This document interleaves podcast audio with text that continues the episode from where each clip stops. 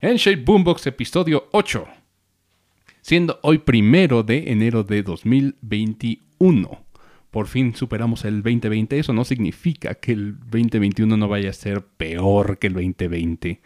Pero tampoco no quiere decir que no sea mejor.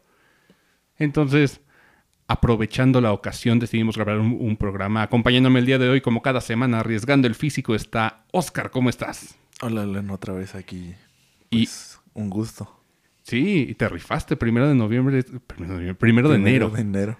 Todo el mundo dice, voy a echar la hueva monumentalmente. De hecho, salí a las calles y estaba muerto. Sí, desde la mañana estaba así. Y acompañándome de mi lado izquierdo, una vez más, está Emilio con nosotros. Emilio, ¿cómo estás? Muy bien, muy bien, aquí, de vuelta. A grabar el podcast, pero no a escucharlo jamás. Pero al menos ya sabe de qué va. Bueno, día ya, ya sabes de qué vas. La, la vez pasada fue como un experimento curioso porque Emilio estaba, estaba nervioso de cómo demonios es un podcast que tengo que hacer. Y yo lo que le dije es, nada, habla, como, como siempre hablamos. Platicar. Platicamos de, de cosas así, nos ponemos como, ni siquiera debatimos de, de yo soy una, una contrapropuesta. Creo que este sí va a ser un poquito más de, de- no de, de debate precisamente, pero sí como de polos opuestos. El tema de hoy, hoy sí me gustaría presentar el tema, aprovechando que es año nuevo, se viene la nueva generación. Bueno, no se viene, ya está aquí. Y se me hizo un tema muy propicio porque yo estuve consultando con todo mundo, todos los equipos, de qué hago con mi dinero para entrar a la nueva generación. Y lo consulté con Emilio, dije, Emilio, tengo estas tres posibilidades. Me compro un Play 5, que sigue agotado hoy en día. Me compro un Xbox Series X, que sigue agotado to- todavía. Me compro un Xbox Series S, qué confuso, que está abundante hasta su madre todavía. O pimpeo mi computadora. Me hago una computadora gaming que pueda competir con la nueva generación. Nuevas Em- lucecitas. con lucecitas. Y Emilio, Emilio, por supuesto, seguramente soltó la carcajada de "Ah, una computadora que compita con los estándares de hoy en día. Pero esto lo vamos a, a- meter más, en, más adentrados en la Me dio conversación. más risa lo de las lucecitas. Antes tener lucecitas en tu computadora era mal visto. Sí, ¿Sí? sí, Sí. Porque lo tenían los componentes baratos. Ajá. ¡Wow! Era como de, tu computadora tiene, tiene luces, ah, es barato de ese componente. Sí. Wow. Hoy en día hasta la y ahora RAM, es lo contrario. hasta la RAM le meten luces. o sea, ¿para, La fuente de poder. ¿Para qué? ¿Por qué le metes luces a, a- a alguna fuente de poder? No la ves. Mi computadora la tenemos aquí, está cerca del suelo. No la veo, nada más cuando prendo mi switch. Y ahí está. Ahí. Ahí está. No me... Hace su función. I- Ilumina más que un foco. Bien cañón. Mi escritorio lo compré porque aparte de todo estaba como una oferta y, y me dijeron, ¿lo quieres con o sin lucecitas? y dije, ¿Cu- ¿Cuánto cuesta con lucecitas? me dijo exactamente lo mismo. Y dije, "Ah". y mi escritorio tiene lucecitas como consecuencia. Sí. Ay, mi micrófono como popeo. Sí, Un poquito. Es la, la- la mezcladora. Estamos estrenando equipo. Desde la vez pasada ya teníamos como, como el equipo ya puesto. Y ese equipo que tenía arrumbado. Entonces seguramente la consola está como limpiándose todavía. Pero, pero sí entré en, esa, en ese conflicto de qué me conviene más si quiero entrar a la nueva generación. Porque debo de admitir, yo nunca he tenido una consola de generación actual. No puedo contar el Switch como una... De salida. Y casera más que nada, porque Casera. tenías este portátil. Ah, He sido de portátiles toda mi vida. Y creo que Switch continúa la tendencia. De hecho, yo la compré porque dije, Es portátil. es portátil. Y hay muchos juegos que no puedo jugar porque antes de, de la pandemia estaba siempre fuera de mi casa. Estaba dando clases o en, en el centro de integración artística donde trabajo, o estaba montando algo fuera, o estaba en camino hacia otra clase. Entonces no tenía tiempo de sentarme. Ahora que, nos, encerramos y dije, puedo hacer un estilo de vida un poquito más casero, dije, me voy a comprar mi consola de Navidad. Por supuesto me costó un tanate encontrar eh, mi, mi Xbox, porque yo me fui por Xbox. Pero fue como esta, esta decisión. Y creo que es, es bueno que expongamos este, estos factores de qué le conviene más a la gente, porque seguramente va a haber gente que cuando haya restock de Play, de Xbox y de componentes para PC, eh, no sé si esos se han, se han agotado, no creo, ¿verdad? No, eso es No. todavía ahí. Bueno, cuando hay stock de, de consolas caseras, seguramente se van a hacer la pregunta de qué me conviene más. Y yo lo digo desde un punto de vista porque yo no había tenido una consola casera. Y esto determinó o fue un, un factor determinante de por qué me fui por Xbox. Ahora, eran tres opciones. Primero, PlayStation. Creo que aquí Emilio me puede, me puede explicar un poquito más. ¿Por qué PlayStation, Emilio? Yo lo compré porque tenía mi PlayStation 4. Y Ajá. la manera de upgradearlo, o sea, yo me quería comprar el Pro. Porque dije, ah, pues funciona mejor con la tele, me da más, me, me da mejores cosas. Pero no corre Cyberpunk. Pero no corre. Creo que ni mi Xbox corre Cyberpunk. Pero mejo- después cuando anunciaron el PlayStation 5 vi las características que tenía. Son como el PlayStation 4 Pro, pero mejorado. Ujú. Entonces dije, pues realmente es una mejora a mi consola. No es, no es como que diga, es una consola nueva. Gracias a que le metieron la retrocompatibilidad con PlayStation 4. ¿Y lo sientes como un upgrade así nada más? ¿No sientes que haya sido un salto de generación grande? No, no siento que sea un salto de generación grande. Justo eso platicábamos con Oscar eh, la otra vez, que, que cuando se, se hizo este salto, ya no fue un salto de gráficas así a gráficos más perrones como era antes, ¿te acuerdas? De, de un 64 a un GameCube, ya eran mucho menos polígonos Sí, los que o veíamos. sea, era muy, muy, muy notorio ya el brinco de generación. Y en esta precisamente se fue muy, muy poco eh, lo que. Y más viniendo como dijo Emilio, o sea, si vienes de Play 4 a Play 5 ese salto, pues no se notó. Yo en mi caso te digo que yo lo viví en One y ahora que tú tuviste la X, ves que te dije, el menú es muy igual, la interfaz es muy igual, o sea, se siente pues similar, o sea, se siente Sí, nada lo, más lo único que cambió en el Play 5 fue la interfaz. Sí, entonces o sea, son cositas así que, que ya no es, dices, wow, tiene esto nuevo, se ve tan así o no, ya no. Yo cuando vi el, lo- el asunto de los gráficos del, del Play 4, por ejemplo, del Xbox One, yo dije, ya casi estamos a un pasito del fotorrealismo. O sea, estamos a un piquito. Y creo que eso lo logramos ya a finales de la vida de, de las consolas. Con, por ejemplo, el, el engine de Resident Evil, que ya es más fotorrealista. Sí, igual el Final Fantasy Final VII. Fantasy El. Final Fantasy, ándale. Y, y creo que ya, ya superamos esa barrera del, de buscar el realismo o del fotorrealismo. Ya estamos ahí, nada más es como de, de mejorar. Yo creo que la, la calidad, ¿cómo se le dice? El performance. ¿Cómo- Pues sí, es- ¿Qué es performance en, en español? ¿Cómo lo, lo definimos? El rendimiento, Rendimiento. El rendimiento. O sea, que en lugar de correrte a 30 te corre a 60 O- Estables. estables. Sí. eso es importante porque... Qué, qué curioso, ¿no? Qué irónico que hoy en día Cyberpunk también vino a, demostrarnos que había como un paso más que tal vez era un juego muy, muy demandante que las consolas pasadas, a pesar de que lograron gráficas fotorrealistas, no hay gráficas fotorrealistas que no las corre estables. Es que es más por el- lo que están haciendo con el Cyberpunk, que es el futuro, que dicen es ya lo que es la iluminación. Porque eso es lo que usa el. ¿Cómo se llama? El ray tracing. El ray ray tracing. Este. Entonces, eh, lo que trabaja, bueno, lo más trabajado de eso es precisamente el cómo manejan los juegos la iluminación. Y eso es muy pesado. Entonces, a eso es a lo que ahora le están tirando. a que todo eso se vea como lo más orgánico posible. Ujú.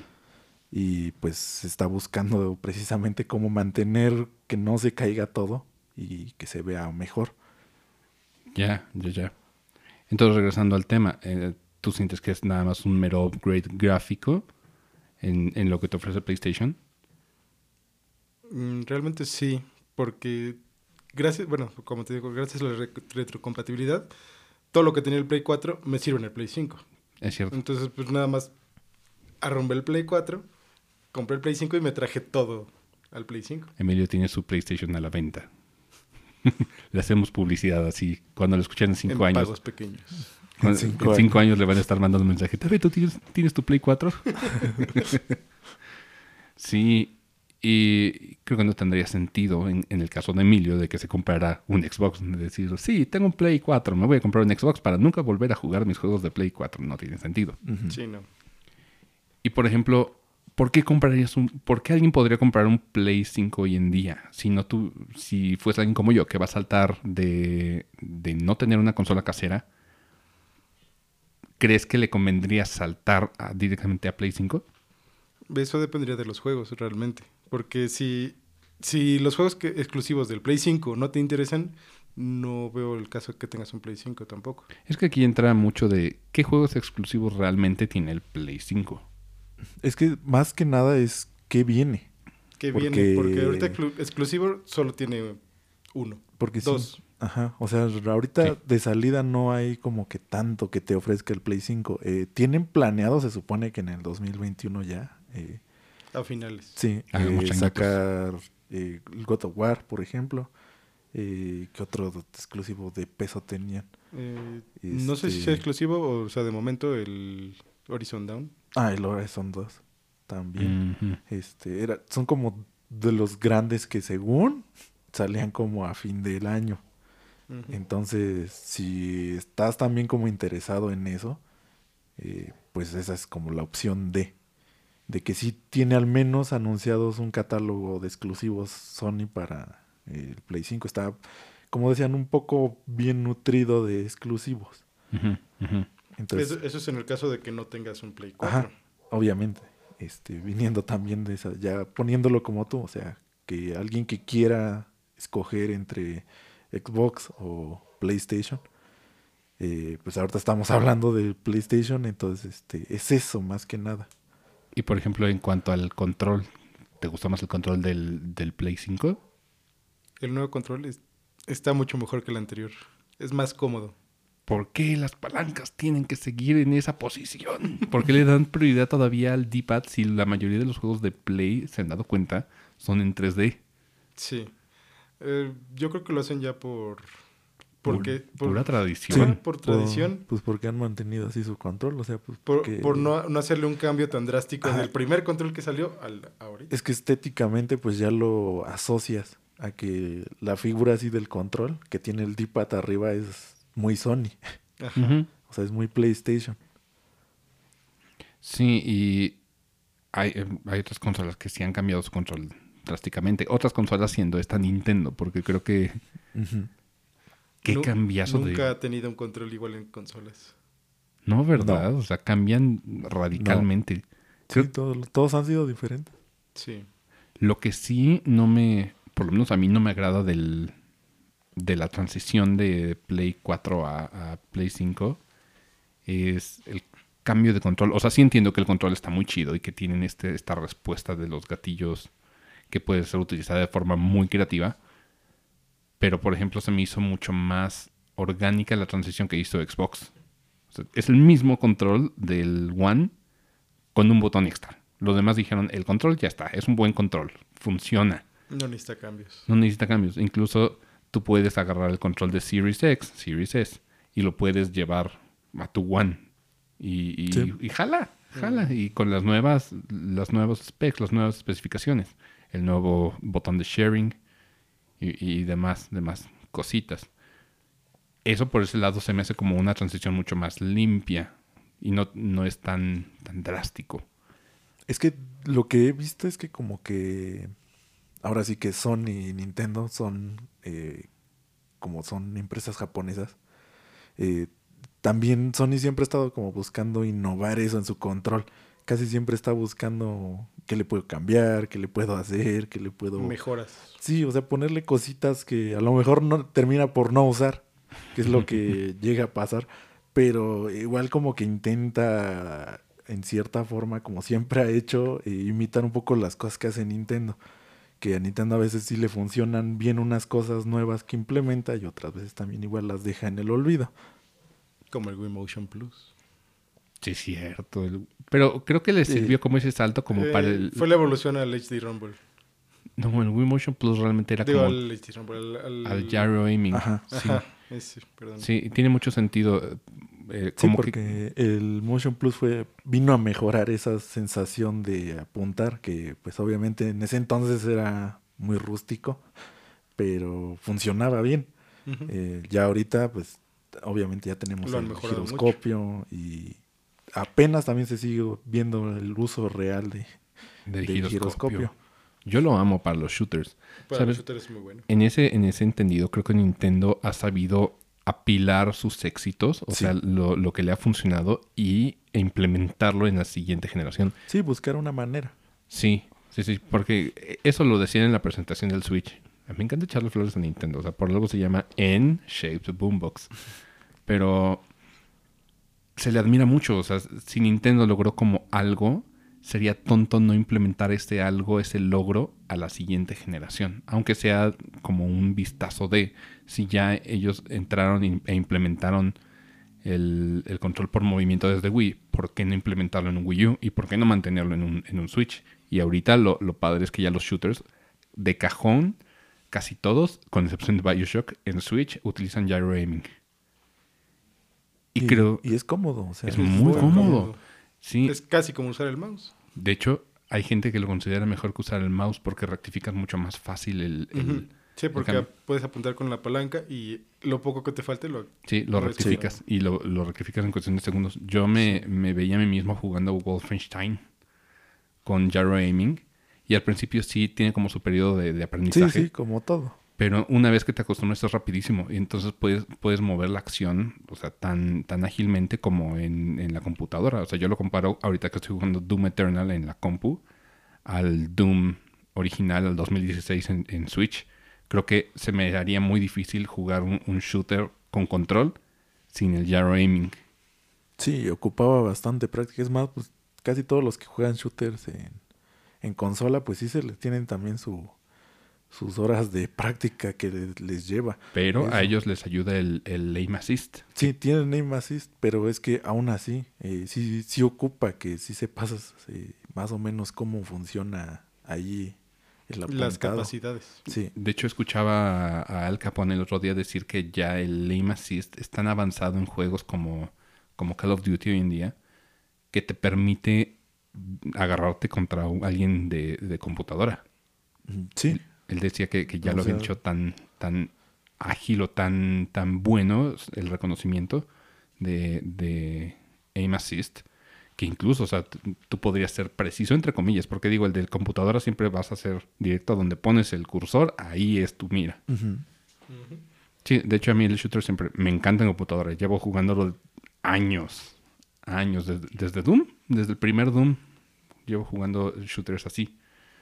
Eh, pero sí, o sea, eso es algo, algo interesante. Creo que no me gustaría, por ejemplo, abandonar el Pro Controller de Nintendo en la siguiente generación. Me dolería. Sí, es lo que ves que yo te decía también, que eso, el diseño del Pro también estuvo muy bien logrado porque pues obviamente se ve que fue lo que querían hacer con un control similar al de 360, que era en ese entonces del de Wii U, el primer Pro que salió. Entonces, este, viendo que igual les funcionó para Switch, sacaron la versión también mejorada de ese control Pro, porque sí tiene también algunos cambios que el de Wii U.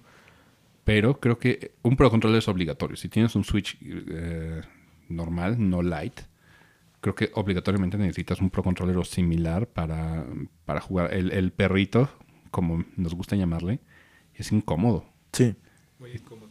Después de un ratito, o sea, te queda muy chiquito en las manos. Y, y todos los que estamos aquí presentes tenemos unas manos grandes. O sea, somos, somos gente, no solo adulta, somos gente alta. Entonces, el perrito podremos darle una vuelta completa así al, Con al- una con una mano.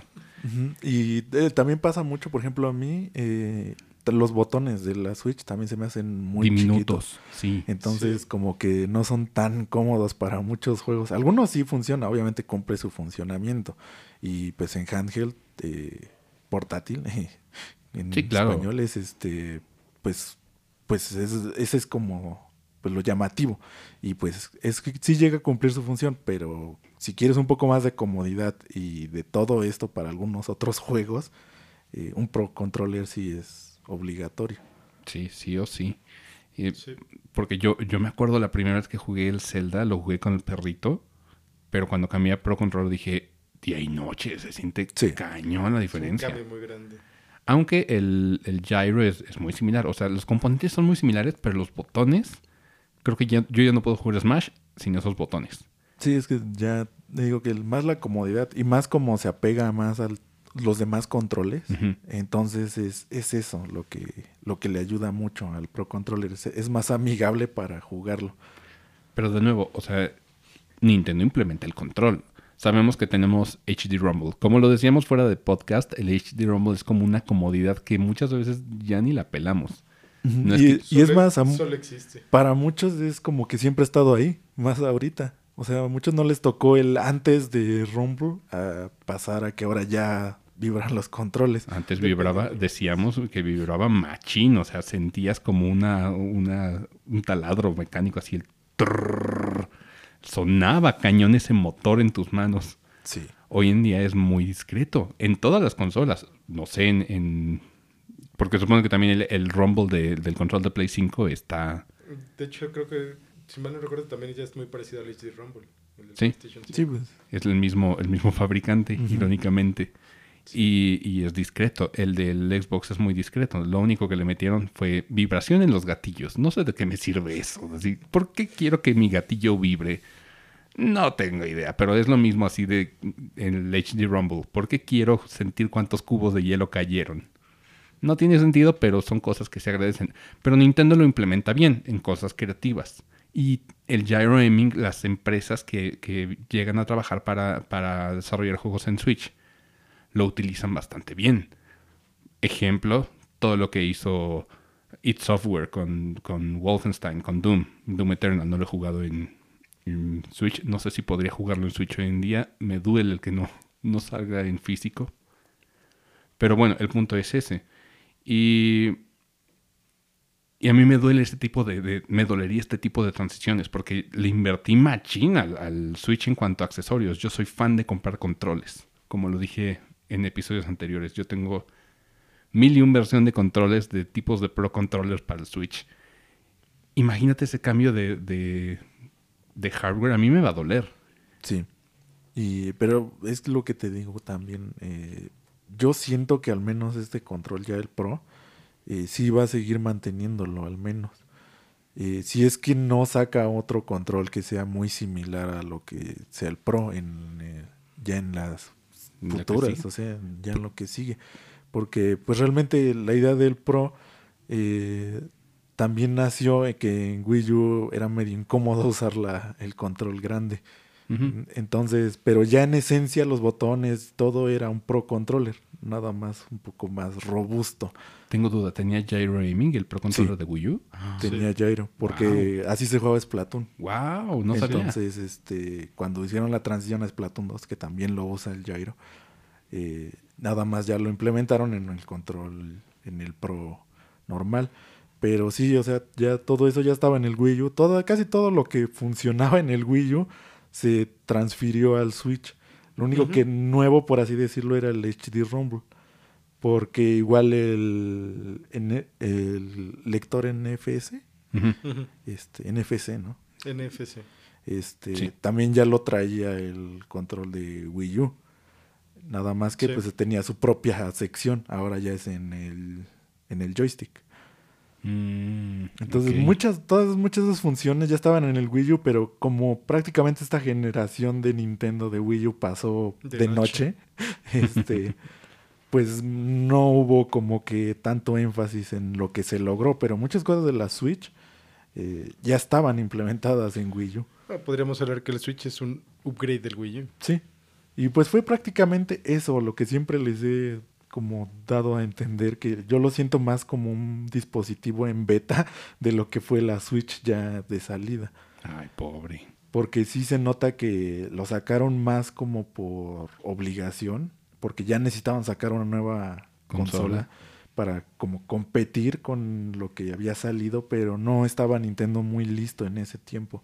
Entonces, pues sí, se nota que fue un fracaso tanto de nombre, porque el nombre le pegó mucho en marketing y le afectó, pero sí tenían muy buenas ideas y sí querían como ver hasta cuánto llegaba el sistema, pero pues se dieron cuenta que era mejor brincar a otra generación más pronto y corregir eso, todos esos errores que Antes de tuvieron. quedarse atrás.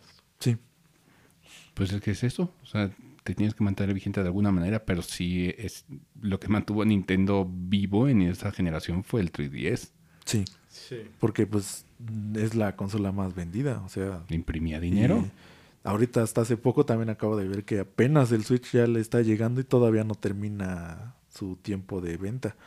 Es la única consola que ya le va a llegar a Todavía sigue 3DS. empezando. Sí, o sea, pongamos que la Switch lleva la mitad del tiempo que estuvo la, el 3DS y ya lo está alcanzando en ventas. Sí. Entonces, eso es como ahí se ve el acierto que tuvo al haber sacado corregido ese error más que nada de decir, no, pues el Wii U sí pues nos dio estos juegos buenos, porque sí había juegos Sí, buenos, juegos buenos. eh, pero, Pero fracasó como necesitamos eh, algo que sí nos deje más. Y pues su propuesta, como siempre la manejaron, porque esto fue una de las cosas que nunca liquearon, nunca se dio nadie a, a conocer, porque era muy, muy secreto precisamente, porque era lo que Nintendo decía, esto va a cambiar todo. Y así nos lo manejaron. Y, ¿Y sí? precisamente lo logró. O sea, sabía. Cambiar todo. Sí, lo, lo que yo dije en, en programas pasados es que el cambio de generación, el salto de generación iba a ser un salto no gráfico, sino un salto en experiencias.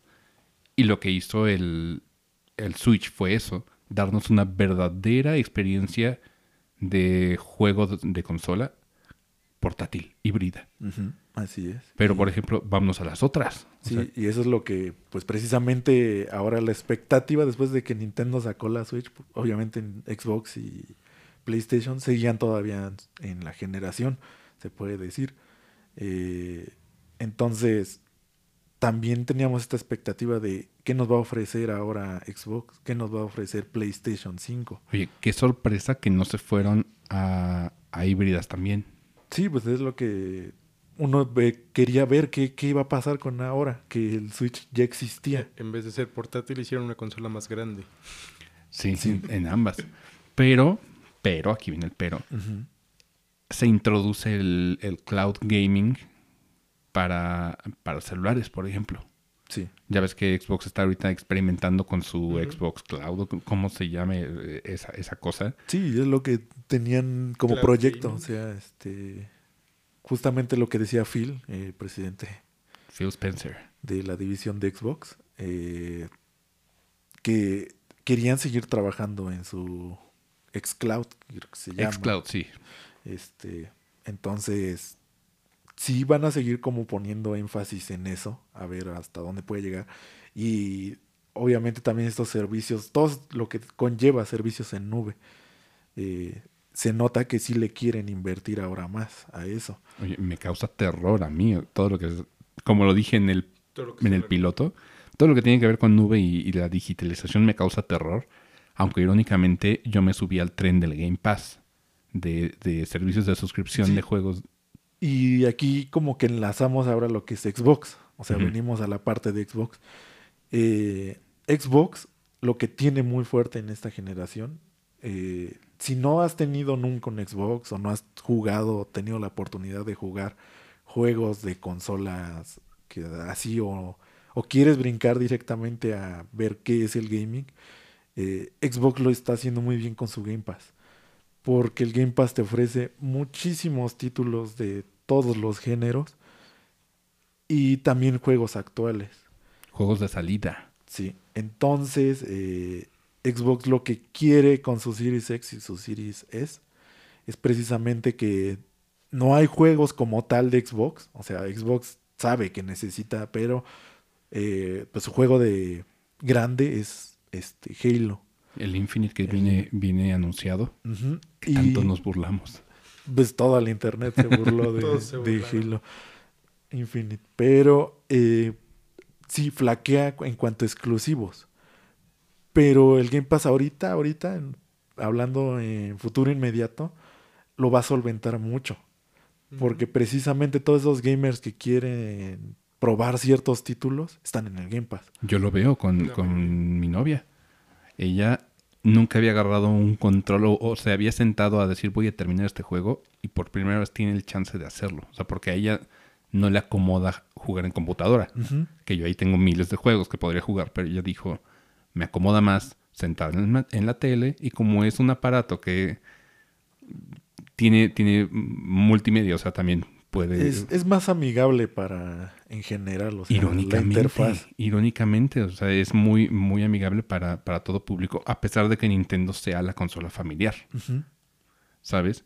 Y, y ella por primera vez pudo, pudo casi, casi termina el Alice Madness Returns. Sí, y es lo que pues decimos, que todos esos juegos también muchos que ya están como retirados o son difíciles de conseguir, Ahí están. eh, es la posibilidad de que en el Game Pass los puedes probar, los puedes jugar otra vez, retomar. Y también Phil habló mucho de este Game Pass, que lo quieren aún mejorar más.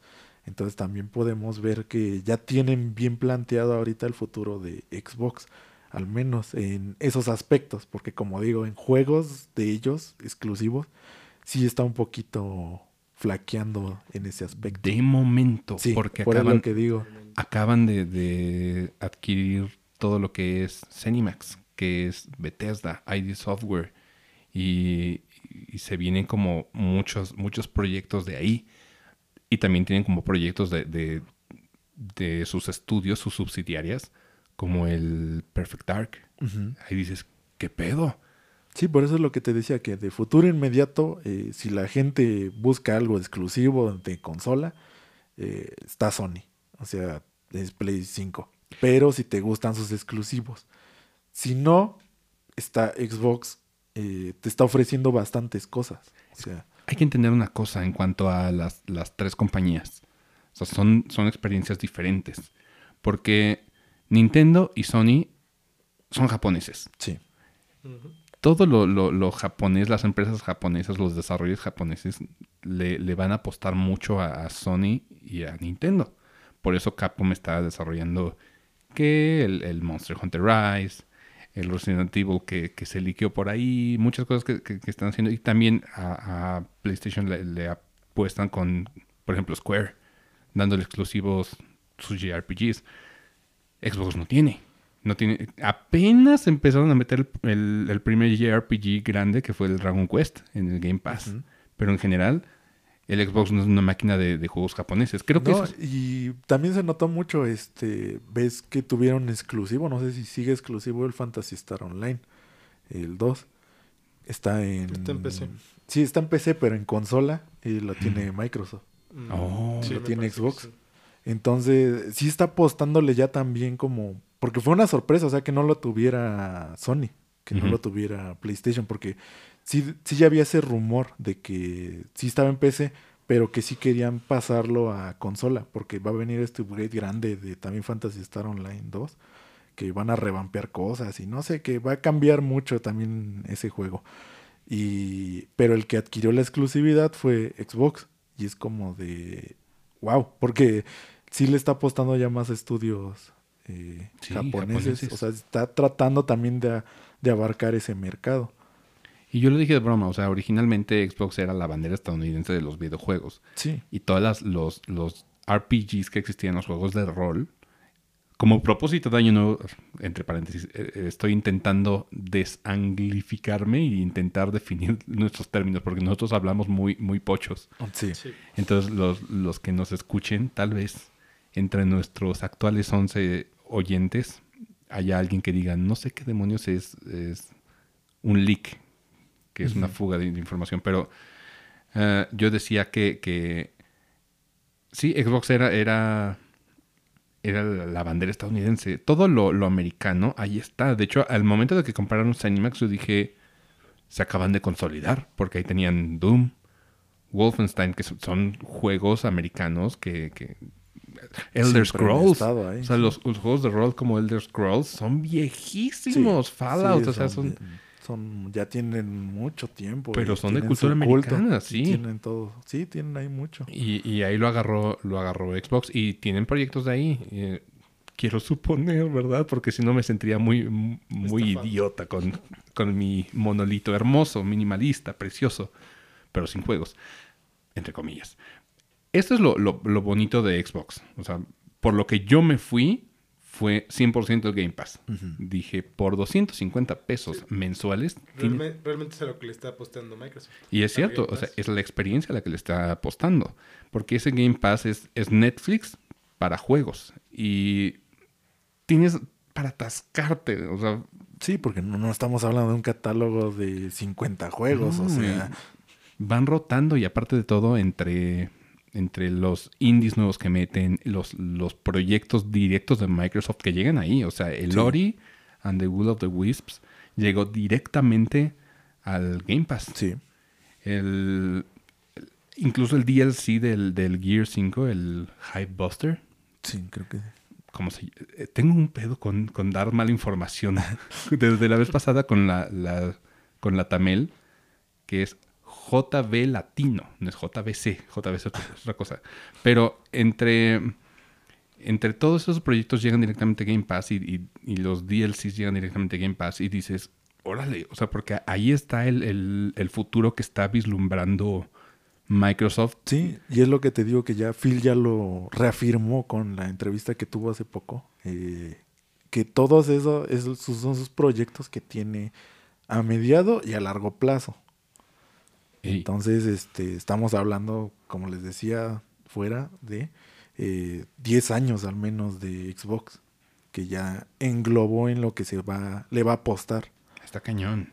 Está cañón. O sea, porque se vienen cosas muy, muy sui generis, muy raras. Por ejemplo, el, el xCloud que, que decíamos. Digo, a mí me aterra porque aquí no estamos todavía capacitados con el internet suficiente para jugar así juegos en, en Sí, la ves que fue lo que hablamos en el primer En el capítulo y en el piloto también. Este que Que Emilio no ha escuchado. Acaba de poner cara de... ¿Lo dijeron? no, sí, Emilio, lo dijimos. Sí, sí, sí, sí, me acuerdo. pero pues sí, eso es este precisamente qué va a pasar con eso, porque al menos aquí como lo dije en ese en ese, ese día eh, aún no está para que no funcione del todo bien. Oscar, todavía la gente cree que las antenas 5G matan pajaritos. Sí, yo, sé- yo sé que, que hay mucha ignorancia, porque pues es ignorancia decirlo así libremente eh, sobre esos temas. Por favor, usen cubrebocas, ya me quiero salir de mi casa. Por favor, vacúnense, ya me quiero salir de mi casa. Pero, pero sí, o sea, no estamos capacitados para un, un cloud gaming. Con, con esfuerzos, mi internet de 50 megas me, me corre algunas cosas de, de juegos obligatoriamente en línea. Imagínate ahora intentar streamear un juego pesado como Control. O No, pues poniéndolo ya así como más a futuro, un cyberpunk en, en cloud. ¿Te imaginas eso? ¿Cuánto necesitarías de velocidad para que esto te corriera bien? Porque no solamente es que te proyecte la imagen, sino que Es, tus... es mantenerlo estable. O sea, porque Estable. realmente si hay un poquito de lag o de caída de internet, se corta. eh, tal cual, se te pausa el juego hasta que esté otra vez estable. Entonces, te pide también, de lo que más o menos está manejando ahorita, que sé, es que te pide, eh, pues, que no baje a tanta eh, tu internet. O sea, ya, ya está poniendo estable. como un requisito de...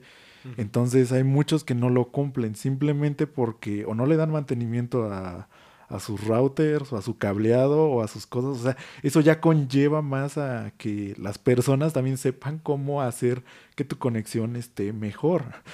Y pues, como lo sabemos, no todos tienen ese conocimiento, no, No. todos pueden tener una conexión sana a Internet. Ni siquiera la infraestructura. Por ejemplo, yo vivo en un pueblo. En mi pueblo difícilmente la- las conexiones van a estar sanas por fuera. Puede Sí. que yo por dentro lo tenga hermoso con cables de oro, pero si no... afuera es cobre, ya. Si afuera es cobre, no, no, no corre.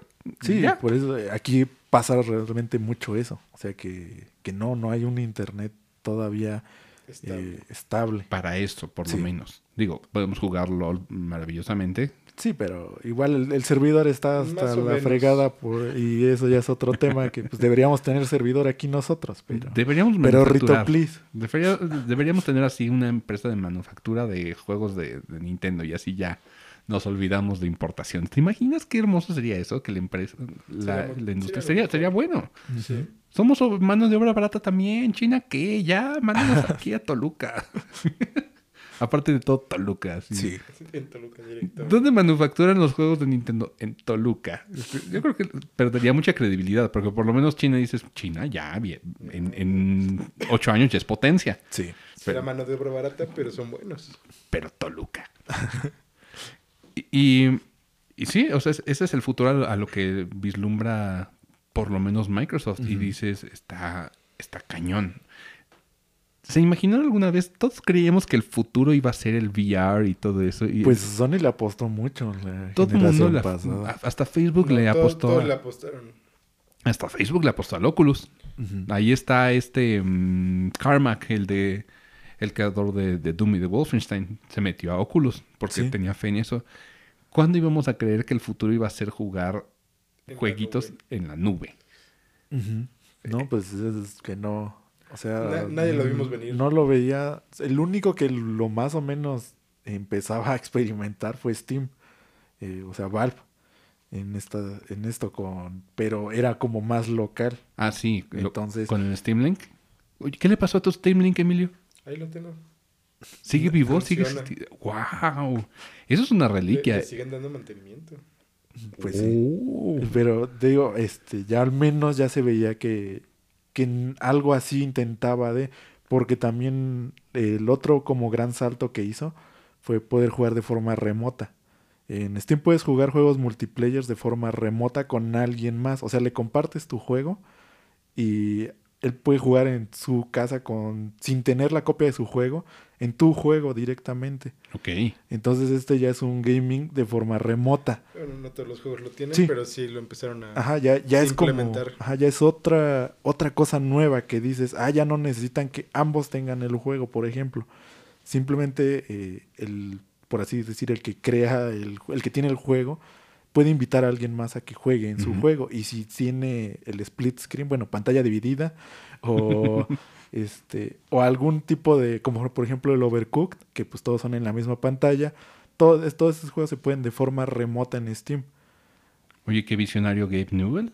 pues es lo que siempre ha tratado también como de experimentar, hacer cosas así que dices, wow. Oye, y hablando de Steam, aquí viene la tercera opción que yo tenía. Entre Play 5, Xbox.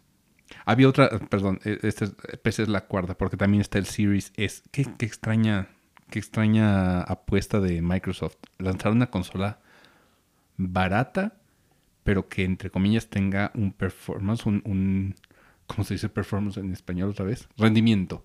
Un rendimiento similar al, al hermano mayor, al Series X. ¿Por qué? Porque aparte de todo ahorita está como en crisis porque veo todo el marketing hacia Series S. Casi no están mencionando la Series X porque hay muchos ¿Por qué ese se vendió? Sí. eso se, ven- se agotó. Pero Series S no, como que la gente no está convencida de esa apuesta. Es que también pasa mucho que cuando es como que todo digital, como que no, no les gusta tanto que sea... Ah, no, hay mucha gente que hay sí mucha le gente que sí, sí. gusta el todo digital. Pero ojo, ten en cuenta que también PlayStation 5 sacó su versión Solo todo digital. El problema de, de problema entre comillas, La del, diferencia. El- sí, la diferencia de, de la versión todo digital de Xbox es que Series S es menos potente. Técnicamente no llegan, creo que no llegan a 4K, creo que llegan hasta no, no 1080. nativo. No No, nativo. no lleva el 4K nativo. Llega hasta 1080 y no, lo- no llega a los 120 frames. De nuevo, los 120 frames me dan mucha risa porque yo veo a 60 con, con mucho esfuerzo. Así, 120 se me haría como de... "Ay, Va todo muy No- no sé rápido. qué estoy viendo. Sí. Sí, eh, pero qué extraña apuesta, porque aparte de todo, mientras la, la consola digital de, de Sony cuesta 12, creo que 12, vamos a ponerle 12, 12. Dejémoslo en 12. dejémoslo en 12. La de Xbox llega 8500. 8500, estuvo en promoción, la estuvieron vendiendo en 6500 el Series S. O sea, así de, así de cañón está el stock. Entonces la gente no, no lo quiere comprar porque aparte de todo el, el disco duro que anunciaron, eh, el, el único de momento, el, el Seagate, es una Está muy expansión de... Está son carísimo. cinco Cuesta casi lo mismo que la consola. Son 5 mil pesos de, de un disco duro externo. Está precioso, es muy chiquito, pero dices, es un chorro de dinero por un terabyte de memoria extra. Sí. El problema es que es el, el único que hay de momento, porque Microsoft afortunadamente dijo, no va a ser el único, hay más empresas desarrollando otros y seguramente eso lo va a abaratar en el futuro. Pero lo temible es que se convierta en una memoria de Vita, ¿se acuerdan? Sí. Sí. Muy cara, exclusiva para, para la consola y con muy poco valor de reventa tal vez. Sí, Sony, Sony hizo su propio disco duro en este caso, pero como se, se pasaron a los discos duros M2, Ujú. realmente en este momento no puedes comprar ninguno porque no hay una actualización que te permita ponerlo, pero cualquier compañía Lo puede está- hacer. lo no, ya, ya existen. Ah, O sea, ya existen esos discos. Puedes comprar cualquiera y te va a servir. fíjate, o sea, qué Pero diferencia. como Sony no, todavía no lo permite este, utilizar su, su, su bahía de expansión para un disco duro extra, este, se supone que van a decir cuáles sí son compatibles con la consola. Ah, Pero en, en teoría cualquiera debería funcionar. es la gran diferencia. Y también creo que el, el almacenamiento con el que viene el Series S es la mitad Sí. del, del Series X. Y a esto réstale lo del sistema operativo. O sea, realmente solamente tienes 300 y pico de gigas para, para eso. ¿Sabes cuánto pesa Quantum Break de, e- exclusivo de, de Xbox? Ciento y pico de gigas. O sea, con eso te, te, te Ya chutas llenaste un tercio del disco. del disco del Series S. Entonces la gente está como renuente y por eso no se vende. Porque es una consola que no, no tiene el rendimiento de la, del hermano mayor. Sí. Y pues yo creo que ha estado pasando siempre eso mucho, como que la consola, o bueno, la edición que tiene menor capacidad, como que siempre se van quedando. Ah, Porque... Puede ser. Acuérdate del, del Wii Mini. Pero eso fue como una pero, consola. pero eso fue después, estos son de salida. Sí, es la es- diferencia. eh, nunca había Sí. sucedido esto, que, que tuviéramos dos versiones de la misma consola. una- Eh, pues solo pasó en el Wii U también. ¿Ah, sí? El Wii U tuvo la versión blanca, tenía menos capacidad que Ah, la negra. Sí, sí, sí. Era de 32 y el- la Y- negra era de y la negra. 64, me parece. Pero, pero, era exactamente la misma consola. No Sí. era menos potente. No, Sí, no. eso era el único, pues sí, diferente. Pero... Es, es curioso porque es atractivo para la gente que quiere entrarle a todo esto de del, del Game Pass y todo eso, pero aún así la, la cantidad de memoria que tiene es como lo que dices, uy, lo que sí. te detiene. te detiene mucho. Sí, y pues supongo que eso es lo que ha pasado con la, con la mayoría del stock. O sea, obviamente el- todos los que sí van a hacer el salto como de generación, pues obviamente también dicen, eh, si voy a comprar una consola, pues que ya, tenga ya todo que sea lo, lo que tiene todo. Sí, lo que tiene todo lo nuevo. Ahora, ojo, es como un- una buena consola introductoria, no hay que negarlo, para los que nunca tienen una consola y tampoco quieren o pueden gastar 14 mil pesos que cuesta la, la, Series X. sí, el Series X. Entonces, lo están anunciando un chorro y dense cuenta, o sea, por eso Phil Spencer casi no habló de Series X en, en el podcast donde lo entrevistaron, sino de su Series S que decía que tenía ahí al lado de su, de su monitor. Y esa es como una tercera opción para, para dar el salto. La cuarta, ahora sí, una PC. Que le decía Emilio, ¿cuánto me costaría hacer una PC que tenga las mismas capacidades que un Series X? Vamos a hacer cuentas. ¿Cuánto cuesta un, vamos de, de afuera para adentro, un gabinete? Similar. ¿De qué precio? No, similar. Porque O sea, es que los gabinetes son varían mucho. ok, digamos, es lo que más varía el gabinete. digamos, Puedes que, encontrar uno de 300 a hasta casi 5 mil pesos. digamos que un gabinete que tenga lo mismo que, que el- la, la puñetera consola. Un, dos puertos De- USB. debe costar como 2 mil. Ok, empezamos por 2000. Una tarjeta madre que, que me pueda aguantar con esas, con esas especificaciones. Mm, ¿cuánto una, le echas? Una de esas, yo creo que estará como en 5 más o menos. Ya llevamos 7. Entre 4 y 5. Ok. ¿Qué más? Procesador. Ahí ¿Qué, viene procesador? lo, lo pesado. qué proce- No, y, y no tan pesado. Por eso, aquí empezamos. Un-. Un procesador bueno te anda valiendo más o menos como 10. Damn. oh, Así, ya de los buenos. Pero, o sea, eh, digamos que un, un bueno no es overkill, o sea, comparándolo con el Series X. Que te dé el mismo rendimiento. El mismo rendimiento. O sea, vamos a hacer un- una, una computadora que tenga el mismo Ahora rendimiento. deben estar como en 8. El pon- pongamos el Ryzen 7, el 3900, Ok. que está como en 8 más o menos. Emilio es, es quien nos dice los precios de todo esto. Emilio está enterado de todo lo del mercado. Consulten a Emilio. Aquí ya con ese 8 que me dijiste, ya cumplimos 15 mil varos. Ujú. Y todavía falta. Todavía la- falta. Todavía falta. RAM, porque me estoy yendo de poco a poco. ¿Cuánta RAM tendrá aproximadamente un, un Series Creo X? que vienen con 16 GB. Ok, ¿cuánto me cuestan 16 GB de RAM? Mm, 2000. Ok, vamos en 17. 17, est- estamos en... Bueno, depende de la velocidad. Yo creo que. mm, Es y que si quieres que brille. No, no, no, no.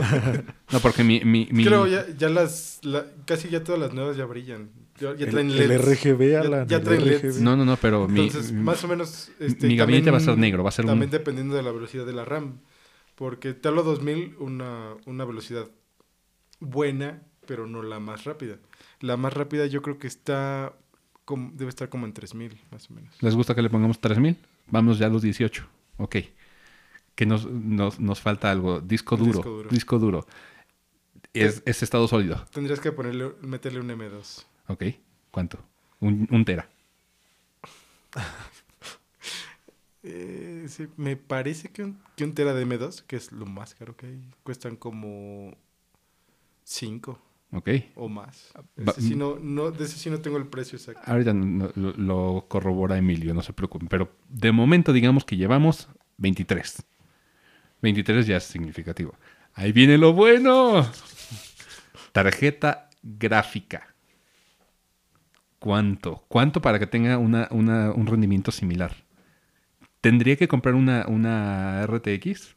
Lo corroboro. El, el M2 ya está más barata que antes. Una de un tera cuesta como 3000 Ok. aproximadamente. Bajémosle 2000. Ya llevamos 21. Se nos hizo más, más barato. Qué bueno. Ok. Nuevas tarjetas gráficas para que compitan con, con Series X y PlayStation. Una 3080. Más o menos esas andan como en 35. ¿Lo sumamos? Sí. 35 más 21. 56. Una computadora con el mismo rendimiento que un Series X y un, y un PlayStation 5. 56 mil varos. Aproximadamente. Ahí se súmale un monitor, Sí, Un los teclado. periféricos. Los periféricos. un mouse, Porque aparte. Fuente de poder. Ay, la fuente, fuente de, de poder. poder. me Con. RGB, obviamente. con RGB. ¿Por qué no? La RGB. fuente de poder está igual como en 3000 4000. No hemos, no hemos definido qué es RGB. RGB son lucecitas LED que tienen los, los componentes de, de computadora. Casi todo tiene ya lucecitas. Mi escritorio tiene lucecitas, mi teclado tiene lucecitas, mi mouse tiene lucecitas.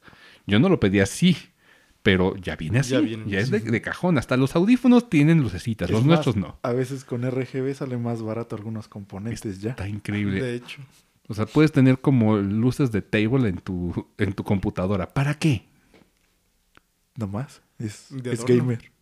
Es gamer. Re- realmente todo lo de los LEDs fue culpa de los streamers.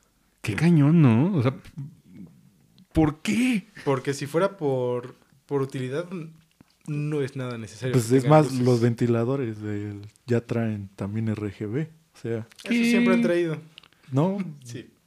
¿Sí? pues Fue- fueron los primeros componentes que tenían Sí, luces. es cierto. sí, pero o sea, también era como de para qué. Eh, o sea, eso es como también... Para que veas el polvo, machinas, colores, así como le entra el polvo a color. Lo ves Sí, porque colores. sí Para sé que que, lo fue, veas. sí, pues, sí que fue de los primeros que empezaron como a customizar con RGB y con LEDs. Primero LEDs de colores, porque antes no eran RGB. E- Eran de un solo color. Sí, antes era también, de- antes era de un color. Escogías el color en específico y se lo ponías. Y ya todo Sí. tenía que combinar. Oye, hasta los mousepads tienen, tienen RGB. Y yo cuando Sí. vi un mousepad con RGB dije, no mames. Yo tengo uno. ¿Para qué? Es gamer.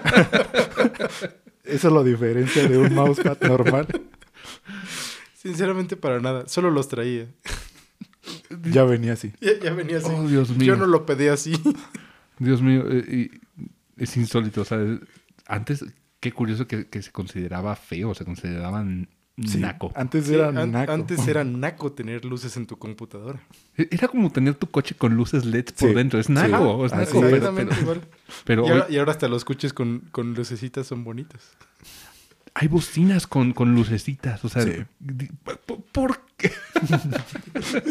No, lo cuestiones. No, lo cuestiono, ya, ya, ya lo asumo. Pero 56 mil varos para la, la- 60. ses- 60 Sí, ya con 60 ya. periféricos. Digamos No, que... por la No, fuente de poder. por la fuente. Todavía faltan los... Madre mía.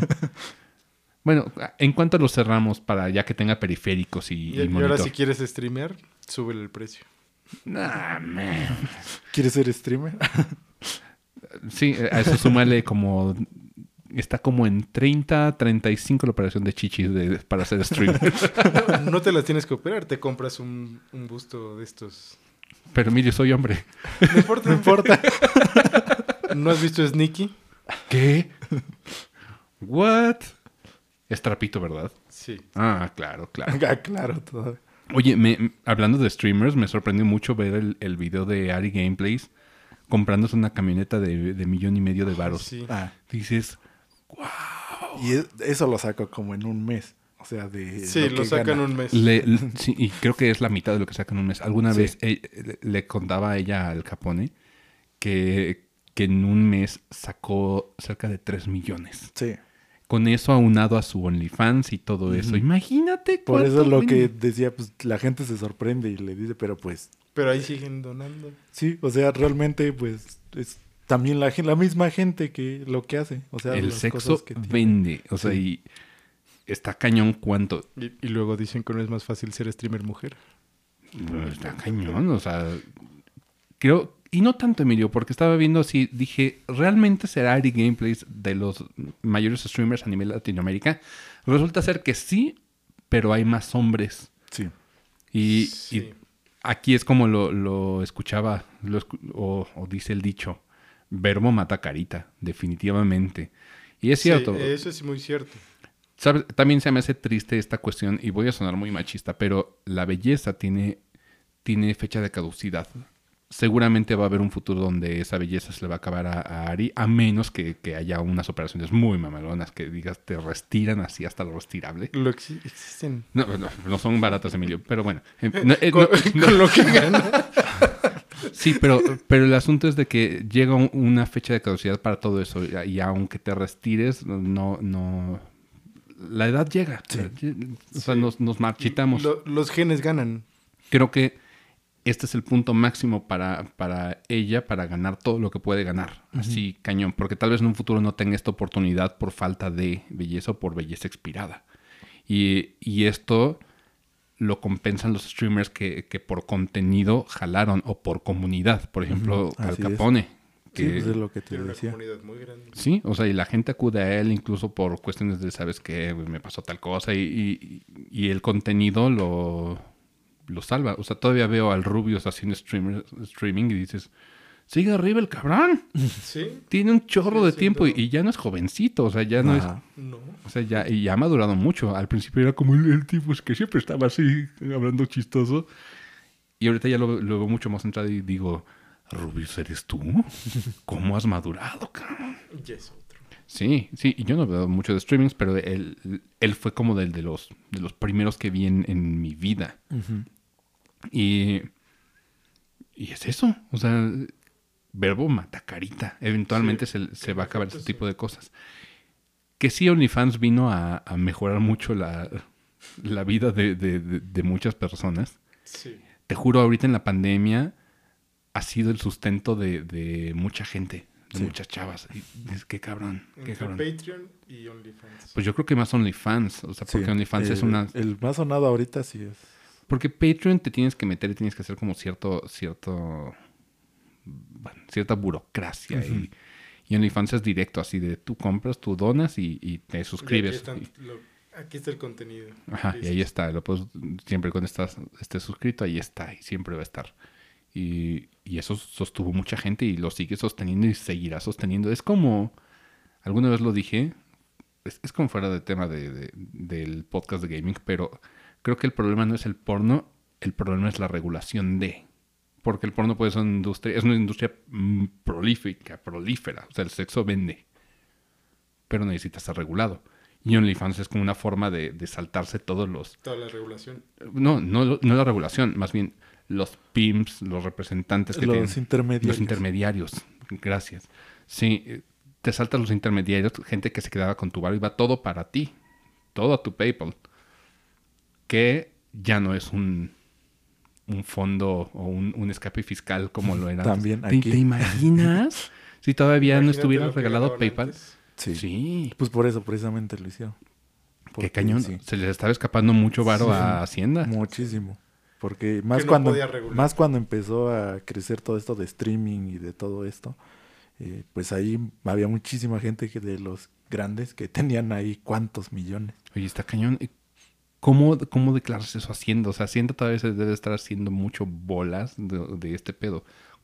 ¿En qué régimen te metes de, de Hacienda para, para hacer streaming? Creo que eso Pero tiene- pues, sin- es- es un tema. O sea, quiero, Es un tema aparte. creo que sí me gustaría abordar el tema del streaming. Ya, en una de esas que Mota se, cómo creció. Una de esas que Mota se reaparezca, hago funcionar un cuarto micrófono y lo metemos. Pues sí. Al ver. fin, aquí tenemos faders y si, si Mota dice algo que no nos gusta, le empezamos a bajar el fader. de- Y así. Y no se dará cuenta. Y ya, cuando, cuando les empiece a mentir. Cuando se empieza a meter, hacer. no mientas, Mota. Y Mota, pero no. Ay, perdón. Y estamos anticipando el bullying que le vamos a hacer y él no escucha esto, que, que es lo más padre. Pero Pero sí, regresemos. regresemos al tema. ¿Les gusta 60 para decir tengo una computadora así al, al nivel de... Más o menos. ¿Qué pedo? Sin periféricos. No, ya con periféricos. No, sin periféricos. No, dije 70. Ah, 70. Ok, entonces sí. O sea, sí, 70. 70 varos, o sea, y, y una consola, lo único que necesitas son tus 15 mil pesos a pagos con mensualidades para que no te Eh, desmonetices. también la computadora la puedes comprar a pagos. Claro, pero no es lo mismo No es pagar lo mismo pagar sí, mil para- pesos al mes que... 5 10,000. mil. Sí, está, está cañón. Y no en todos lados vas a encontrar a pagos todos los componentes, tal vez. No, en todos lados. Y en cuanto a periféricos, porque la, la consola ya te viene hasta con el cable HDMI, ya viene. Ya te dicen, Sí. toma tu cable HDMI, es lo mínimo que podemos hacer por tu... El regalamos. control también. El ejemplo. control. ¿Ves? O sea, ya, ya está todo armado. Ahora, si quieres una, una consola así, mamalona, mamalona, mamalona, vete por la KF Console. Esa ya tiene hasta su, su compartimiento para calentar pollo. Perfecto. Perfecto. Para Cooler Master. Oye, qué cañón. Porque aparte de todo, creo que esa va a costar cerca de 40 mil varos. Va a ser una... Va a ser una PC, pero va a tener su compa- Con horno. no, no es horno, es del mismo difusor de la consola. El calor que, que genera la consola va a calentar tu pollito. ¿Te imaginas qué asco limpiar eso? O sea, Yo creo que lo van a hacer fácil de limpiar. yo creo que lo vas a hacer aislado del... del- De la, de la consola. Pues, qué Pero cañón. pues aún así es. Pero aprovechan el calor. Qué cañón. O sea, dices, ¿cómo lavo este? No se me antojaría tener algo así de grasoso dentro de mi consola. No, A un lado de mi consola. No, dentro de mi consola, o sea, que, que conviva cerca de, de mi consola. No me gustaría tener un, la grasa del pollo Kentucky. Y más ahorita que, que hoy en día se hace súper grasoso el, el- Sí. ¿Te imaginas si sacas el compartimiento todo grande? Y se te resbala y cae en la consola. El futuro, Alan, el futuro. El- El futuro soy viejo. como lo dije, el futuro se basa en las experiencias. ¿Qué experiencia como tener tu pollito fuera de tu consola? Calientito. Calientito. Comer pollo caliente mientras juegues. Lo irónico es que pensábamos que esto era una, una broma. Cuando lo sacaron dijimos, qué cagado eres Kentucky, que vas a sacar tu consola. Ya es una realidad. Como de, no, no era broma. ¿No era broma? ¿Cuál broma? Puedes, puedes mantener tu pollo ¿Cuál- caliente. ¿Cuál broma? Aquí está la consola. Y aquí está tu pollo. Y sí, pues Me pongo a pensar, si tuviera el varo, creo que sería tan imbécil como para ir a comprar una KF console. Nada más por el recuerdo, o sea, Y pues eso también, nada mucho más a futuro, pues imagínate decir que tiene... tengo la consola que te mantiene caliente tu pollo. O sea, la plusvalía es inimaginable. Sí. Porque aparte de todo, creo que van a ser por, por pedidos eh, limitados. O sea, tú lo pides directamente a Cooler Master. Lo va a hacer Cooler Master. Sí, junto con. Intel. Y dices, qué cañón. Me gustaría saber cuánto va a valer en 20 años la KF Console. Vamos a ver. En 20 años regresamos. regresamos Hacemos un episodio especial ya sin dientes. con la Y KFC, con la KFC console console. de Alan. Por Comiendo, comiendo pollo. comiendo pollo así. Hacemos un programa. Hay, hay programas donde se ponen a comer y, y a- comiendo Sí. se ponen a grabar, ¿sabes? en en Twitch hay, está, tiene su sección de food and drink y ¿Qué? Ah, sí, sí, sí. entonces ya no es tan descabellado. Ok, ajá. ok. Me tengo que meter a investigar un poquito más de Twitch para el Posiblemente por siguiente. eso hicieron la, la consola, para los streamers. Guácala, el- yo sigo pensando. El futuro es hoy. Guácala, o sea, que de repente salga tu pollo así con, con sabor electrónico, así de limpiador dieléctrico. o el, el aceite va a servir como para mantener lubricada tu Con el funcionamiento. pasta aisladora ahí en el pollo. Mm, cerámica. Oye, lo que me contabas la otra vez de, de- Ahora vamos a ver los contras de las, de las consolas. Lo que me contabas la otra vez del, del Play 5, de la pasta térmica, Oscar, está cañón. Ah, que ahora ya no es pasta térmica.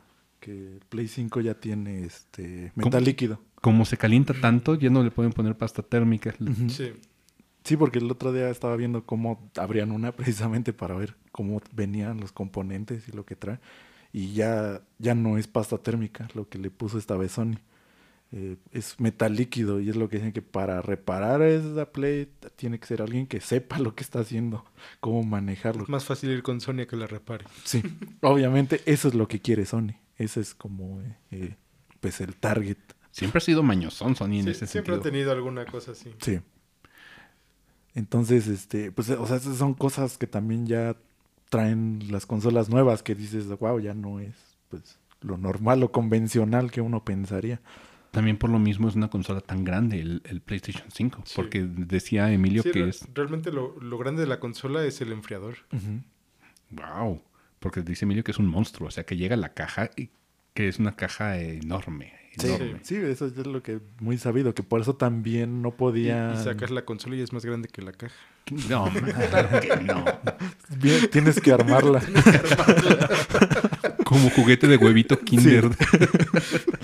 No, menos faltaría. Pero ah, compara la caja. Esa es la caja del, del Sí, sí, Series X. sí. O sea, es, Es muy pequeño. es diminuta. Yo creo que es la mitad de la caja del Yo- control. Yo creo que la del PlayStation es el doble de grande Ujú. Que esa. que la del Y era porque por eso también dicen que es difícil transportarla. Tantas unidades de Play 5 Sí. no caben en los camiones. Lo mismo la escasez. Es por eso, porque ¿cómo llevas tanto stock de En espacio. en ese espacio? Oye, ¿y qué pedo con los acumuladores? Ese también es los el que, tema. los que, que- compraron como 200 consolas. eh, pues ha estado sonando mucho en internet eso. O Te- sea, pero te lo comprando en Estados Unidos que hay gente que tiene como dinero extra para decir, voy a intentar hacer este Bueno, stunt. eso pasó en Estados Unidos. Sí, pero aquí también hay, hay acumuladores de consolas y- Sí. y, y dices, ¿de dónde sacas el barro para hacer esto? ¿Qué pedo? pues préstamos. al- Yo creo. Qué cañón. Y seguramente la gente de, de México, porque los, los mexicanos somos mulas, somos de decir, "Nel, no te lo voy a comprar a ti. Que se te quede, cabrón. Así que Sí. págale al banco a ver cómo le haces. Así son. O sea, yo no me atrevería a hacer este tipo de cosas. No, pues, Mm, yo, yo es tampoco. no muy poco lo que realmente no. Y ya, aparte de todo, tu ganancia no puede ser tanta como para, des- para decir, puedo duplicar esto. No, claro que no. Y arriesgas porque, pues precisamente lo que pasaba, que a veces a- acaparan tanto que no, no pueden recuperar esa inversión. Porque por una u otra cosa, por ejemplo, ahorita Sony podría pues mm, poner un poco más de rapidez a sacar las consolas y pues es mejor adquirirlas directamente y todos esos que acapararon pues se van a quedar con mucho, Se les va a quedar el stock. mucho stock. Sí, se la pelan, lo siento. Entonces sí. Porque esto me, sal- me saltó porque ahorita me estaba acordando que viene el marketplace de Facebook acaparadores del Game Watch de, de Super Mm. Mario. Sí. Te lo quieren dejar caer en dos mil pesos. Y es como de, oye, pero en Amazon todavía hay en 1500 varos. Te dicen, pues ve a comprarlo allá, pero Sí. normalmente esa es su respuesta. Pero bueno, de, sí, o sea, siempre ha pasado. eh, Pasó con los amigos, pasó con Los amigos. Los amigos fue todo este, eso. Casi todo lo coleccionable de Nintendo ha pasado mucho. Eh, también pasó con la edición esta, el 3D All Star. Eh, al principio empezaron a acapararlo Sí. porque decían que se iba a acabar. Se, se iba a acabar. Y que si se iba a acabar ya y no en iba la a haber. fecha un Sí. Hay un chorro. Esto va a pasar después. Sí. O sea, ya cuando lo retiren del mercado es cuando ya va a empezar a pasar. En, en marzo que lo retiren, ah, va a haber escasez. Pero creo que Nintendo imprimió por lo menos Sí, uno por consola producida. O sea, sí, porque sabía, o sea, realmente sabía que, que se iba a vender le, bastante. le ganó a los acaparadores. Entonces por eso hizo bastante, que sorprende esta vez porque Nintendo normalmente era el que no hace tanto stock. Sí, Nintendo aprendió de, de la escasez de amigos del... ¿Cuándo fue? De la, creo que la segunda generación. Sí, de, de cuan- cuando salió en Smash. Cuando salió Splatoon fue cuando tuvimos que hacer fila para ver qué amigo alcanzábamos. Que fue Sí. cuando tenían las tiendas, las exclusivas de los amigos. cuando había exclusivos. ¿Qué fuimos Todavía a buscar? existen, pero ya son muy Eh, pocos. Pues ustedes fueron a buscar los de Fire Emblem. Yo había ido a buscar a Lucina. a Lucina Ah, sí, y a Robin Lucina. salieron. No conseguimos... Robin ya no había. No. Y, ninguno. y no salió conseguimos NES ninguno. en Mix Up. En Sí. La exclusiva de NES la tenía Mix Up. Y yo fui, yo bueno, yo iba por NES porque mi hermano lo quería. Yo ahí tengo a Nessie y a Lucas. Mother es una serie que, que está en mi corazoncito guardado. Creo que de todos los que Pero, pero ya Les gusta. Nintendo sobrepasó eso y ahora hacen stock de más. Es- Eso es bueno, o sea, tienes que hacer stock y decir, ok, aquí está, Y atásquense. se venden. Sí. Sí, no dudo que el Game Watch se, se vaya a agotar eventualmente. No lo, no lo dudo. Pero Yo tampoco. eh, Emilio y yo, hay que, tenemos que admitirlo, lo, lo compramos en preventa, pero de repente dijimos, "Mm, no somos tan fans de... Toda- todavía hay muchos. Hay muchos y no somos tan fans de Super Mario Bros. 1 como para decir O que... de los Game Watch. Fíjate que el Game Watch me llama mucho Sí, por, por, por por Game historia. Watch sí lo hubiera comprado. Pero... Pero Oh, sí. odio Super Mario Que, Bros. que lo 1. que me dice, si sacaran uno de Zelda, ese sí lo compraría. Ah, sí, ahí sí directamente me tendrían. Porque yo jugué el primer Zelda, me perdí cañón, tuve que ver guías. Sí. El Sí. primer Zelda era muy difícil Era de saber a dónde. estaba mal traducido, o sea, Sí. Todo, todo lo tenía en su contra. O sea, Muna no, realmente no, no había un mapeado como tal de se- a saber a dónde vas o qué hacer. O, ¿O dónde estás? Sí, o sea, no. sí, sí había, sabías dónde estabas Sí. aproximadamente, pero No se dice a dónde ir. Ajá, exacto. Y como tenía esa libertad de, pues ve a donde quieras. Entonces es ¿Qué es lo que de, tiene el ¿Cuál es el Wild? orden? que eso fue lo que hizo Breath of the Wild precisamente. Y Pero el, el hecho de que sea 3D lo hace diferente. Porque realmente el Breath of the Wild está basado en el 1. Es más que ese sí te deja la libertad de que hagas las cosas como quieras. O sea, explorar como quieras, hacer el orden que quieras. No hay un orden, no hay ese es, eh, limitante de que necesitas un ítem forzosamente para seguir avanzando. Para ya te lo dan desde el principio. Entonces, precisamente esa es la libertad que te da de que libres todos esos obstáculos de la forma que más se te ocurra, porque prácticamente hay muchas formas de, de limpiar esos puzzles o, Ir directo o darle la vuelta. o todo eso. Entonces, ese es como la gran, el gran acierto de Breath of the Wild. Oye, y hablando de Nintendo, ahorita que estamos en temas de Nintendo, ¿qué sigue? Sí, eh, también ¿Cuál es el el- futuro? Porque Oscar, Oscar tenía como varias, varias evidencias de que seguramente están cocinando algo. Por ejemplo, el, dock. Sabes que el dock ya no lo venden en tiendas. Ya no puedes encontrar Sí, no, docks en- ya no lo en- ni en. Amazon. O sea, está ya, ya está descontinuado. De, descontinuado de incluso. hecho, desde que salió era muy, era, era muy poco lo que había. Era poco, pero ya Pero fue estaba. of- oficialmente descontinuado. Sí.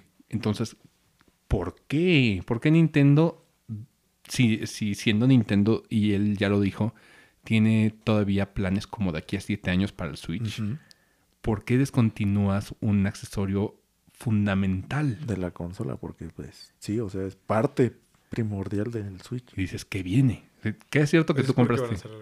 ¿Qué es cierto que tú compraste el, tu, tu, El dock portátil. tu dock portátil? Porque yo dije, quiero un dock para mi sala.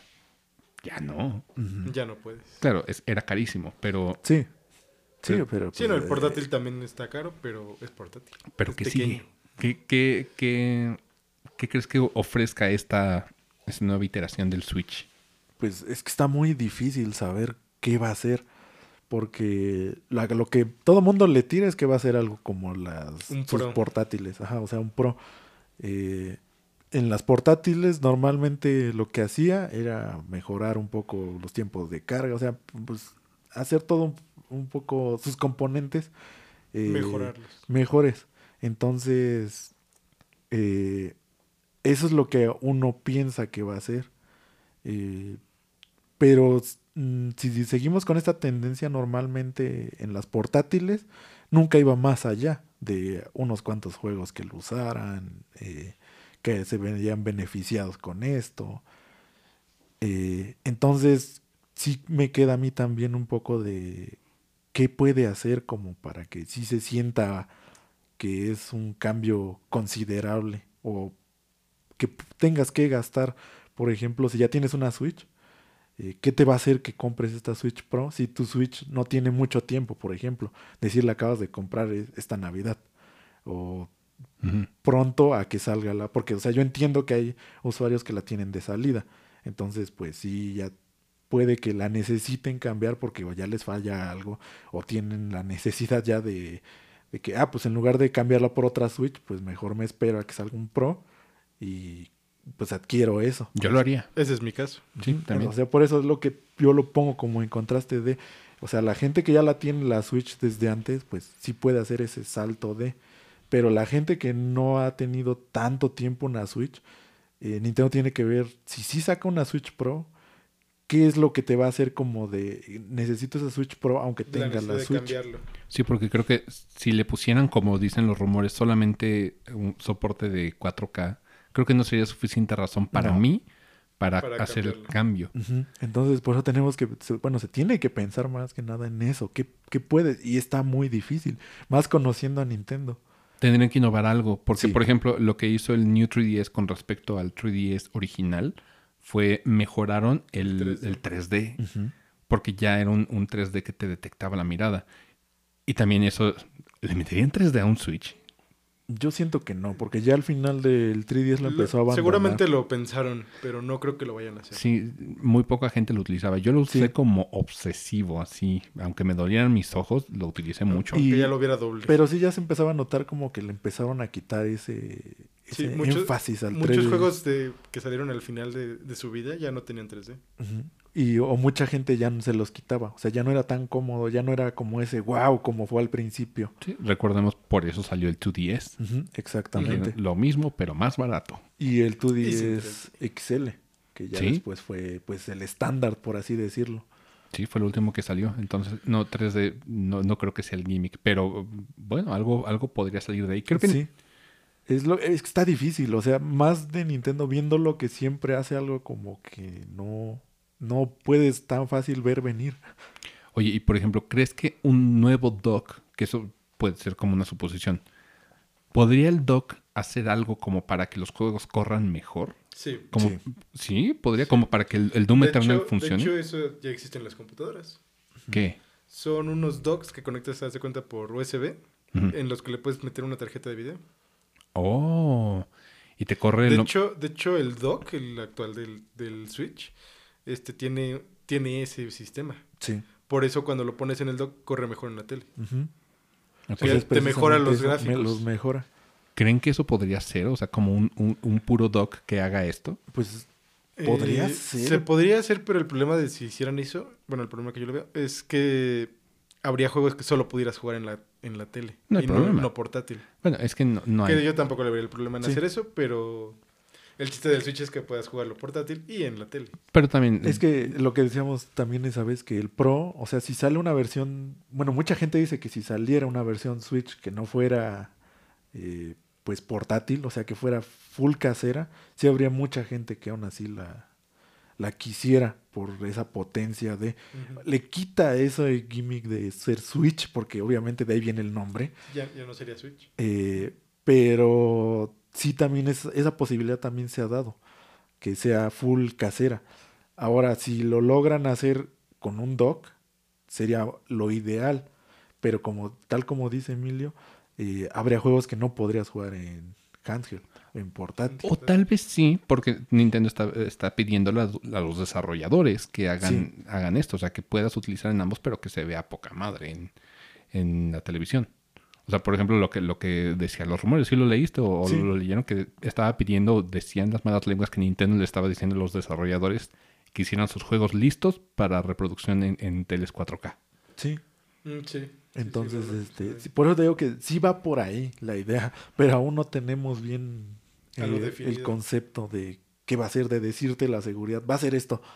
Y, y eso es lo, lo difícil de, o sea, no es tan fácil como lo que veíamos, veníamos viendo con PlayStation o con Xbox, que decías, bueno, van a ser nuevas gráficas, los componentes van a ser mejor, eh, todo va a ser, lo de adentro va a ser pues ahora sí que componentes de última generación. Entonces, por lo tanto, todo va a ser más rápido, todo va a ser más ágil, los tiempos de carga, eh, el almacenamiento, las lecturas, o sea, todo eso ya al menos ya lo sabes de cajón, que todo eso ya va a venir. Y todo eso es lo que nos ofrecieron las consolas. Eh, el problema de Nintendo es que no sabemos realmente si sí le apunta a, que sea pues una calidad mucho más fuerte o, o qué o si sea otra consola como tal, o si le quite el componente de Switch, o qué cosa va a hacer. Ese sí es como una incógnita que otra vez nos vuelve a poner. Siempre nos ha puesto Nintendo como de qué va, qué, qué va a hacer. ¿Qué sigue? Sí, efectivamente. Pues bueno, o sea, 2021 viene cargado de cosas, de muchos misterios. también hay, hay muchos anuncios que, que Nintendo no ha hecho. Todos, ¿no? O sea, Xbox y PlayStation lo dieron algunos anuncios, pero igual no seguimos, seguimos a la deriva con cuándo son los tiempos de salida, qué más nos va a ofrecer. Pero esto siempre pasa con las consolas nuevas, siempre ha pasado con Xbox y, PlayStation, siempre, y también con Nintendo, no, no digamos que no. Siempre hemos tenido un tiempo muerto de aproximadamente seis meses de, de salida de consola. Pero por ejemplo, Nintendo ahorita que tiene que hacer este, este brinco, y digo tiene con mayúscula, porque ya empieza a ver. Sí, o sea, ya, ya, se empieza a sentir, como lo, decíamos el otro día. Doom Eternal lo ves y dices, sí, corre, sí, es súper jugable, pero no se ve. Pero visualmente. Visualmente sí, sí le da un trancazo grande. Y eh, te burlabas el otro día de las gráficas no importan. No, no importa, pero ahorita el punto es que ya es comparable. Ya, ya tienes como un punto en comparación. Y hay muchos videos que les, les encanta poner así Switch. comparación. comparación. Switch contra PC. Y dices. Pues sí, no, también hay dos comparaciones. son clickbait normalmente pues para, para hacer quedar mal el, de cuánto se ve, pero ¿Cuánto necesitas gastar que ya lo vimos en una PC que te corra, así, Pero, y a cuadros eh, estables? O sea, no nada más es que me corra, porque sí, si te quieres que te corra, te puede correr a 20 cuadros y pues, o sea, no importa. Pero por ejemplo, hay, hay gente como Digital Foundry que ya está viendo en este tipo de ports que ya son un poquito más difíciles, ya, se les considera ports milagrosos. Sí, o sea, sí, sí se ve, o sea, realmente que, que, pase ese. Y más que nada, esto le afecta a Nintendo porque se empieza, se va a quedar sin soporte de las terceras. las terceras. Entonces, es más que nada eso. O sea, porque realmente Nintendo no lo necesita como tal, porque sus juegos corren estables a 60 y sabe hasta dónde puede llegar y hacer que se vean bien. Y tenemos uno que otro juego de, de, Wii U que salvar por ahí en caso de sí, Entonces, este, entonces mm, realmente por Nintendo no le afecta. O sea, Nintendo como tal podría mantener su Switch así y seguiría vendiendo y seguiría sacando sus juegos con el mismo rendimiento y no importaría. Sí, sin problema. Sí, pero es más eso, que ya le está pegando que normalmente los desarrolladores de otros juegos eh, ya le están poniendo como esos peros de, oye, ya, los cartuchos ya no aguantan tanta capacidad. Oye, también... No, no puedo downgradear tanto mi juego para que lo corra. Ya nos cuesta más trabajo hacer ese downgrade para que lo corra bien, libre de bugs y obviamente todo eso que conlleva. Ahora, el, el asunto es cómo le vas a Nintendo para abaratar la tecnología para, para poder hacer este cambio, porque es un cambio difícil, porque seguimos siendo las la Switch. Sí. Tenemos que seguir haciendo Switch para que esto jale. ¿Y cómo lo va a hacer para que no sea un, costo tan caro? Porque Nintendo siempre se preocupa por esto. Sí, es lo que más normalmente se ha interesado siempre, tanto en uso de componentes como materiales, como todo. Y que aparte se sienta producto de calidad, porque obviamente no, no tenemos que decir que porque es más barato, pues es más eh, frágil o no.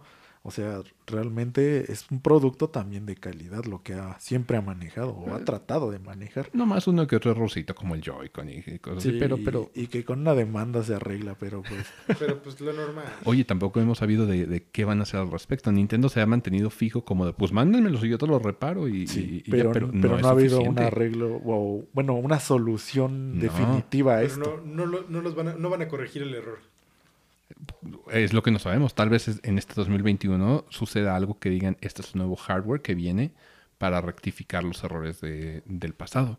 Porque no estaría Pero- mal una Pero ya revisión. tienes que comprar uno nuevo. Eh, No importa. o sea, esto ya es- Sí, pero seguramente con la nueva consola vendrán nuevos controles. Eh, Eso es lo que prácticamente queríamos, porque desde Lite, por ejemplo, eh, ya muchos decían que a lo mejor lo iban a arreglar y no, no, lo arreglaron. El ahí. Light driftea y me Sí. consta. Porque Entonces, este, es como de, ahí tenían el chance de arreglarlo y no lo hicieron. hicieron.